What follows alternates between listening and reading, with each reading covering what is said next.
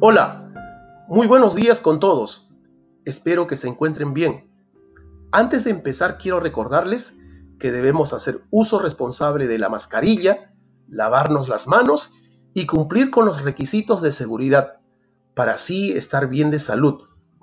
Bueno, el día de hoy les quiero hablar de un tema importante que viene a ser la contaminación del aire.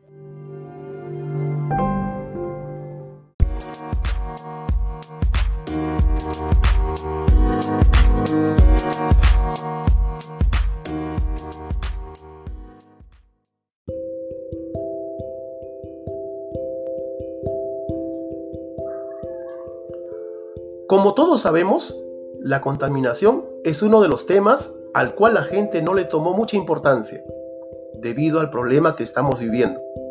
Pero bueno, ahora les quiero hablar sobre la contaminación del aire o también conocida como la contaminación atmosférica.